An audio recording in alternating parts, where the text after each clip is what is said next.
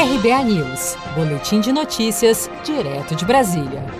Escolas particulares de sete capitais querem retomar aulas até agosto. Em Manaus, João Pessoa, Brasília e Fortaleza, as instituições de ensino privadas estimam voltar às atividades escolares presenciais já no mês de julho, e as escolas de Goiânia, São Luís e Curitiba avaliam a possibilidade da retomada das aulas em agosto com base no levantamento feito pela Federação Nacional das Escolas Particulares, FENEP, nas informações coletadas pelos sindicatos regionais e ainda nos calendários de reabertura das prefeituras locais. O presidente da FENEP, Ademar Batista Pereira, defendeu a retomada das aulas presenciais nas regiões em que o comércio foi reaberto, mesmo que a rede pública continue fechada. Você pode liberar o shopping, você pode liberar o comércio, você pode liberar onde as crianças ficam.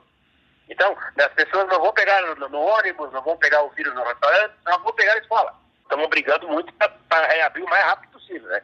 No Norte Nordeste já está, curva, já, já, já baixou bastante infecção, tudo.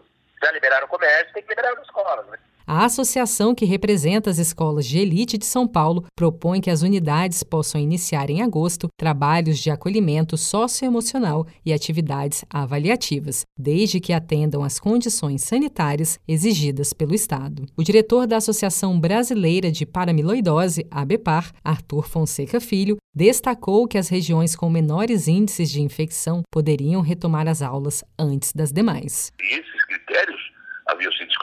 uma gradualidade, uma segmentação e uma regionalidade.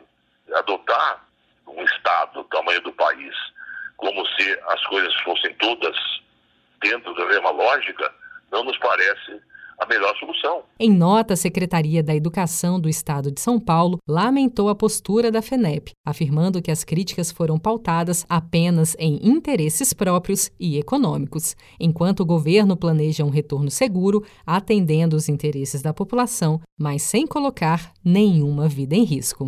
Seja para conquistar sonhos ou estar seguro em caso de imprevistos, conte com a poupança do Sicredi. A gente trabalha para cuidar de você, da sua família e proteger as suas conquistas. Se puder, comece a poupar hoje mesmo. Procure a agência Sicredi mais próxima e abra sua poupança. Sicredi, gente que coopera cresce.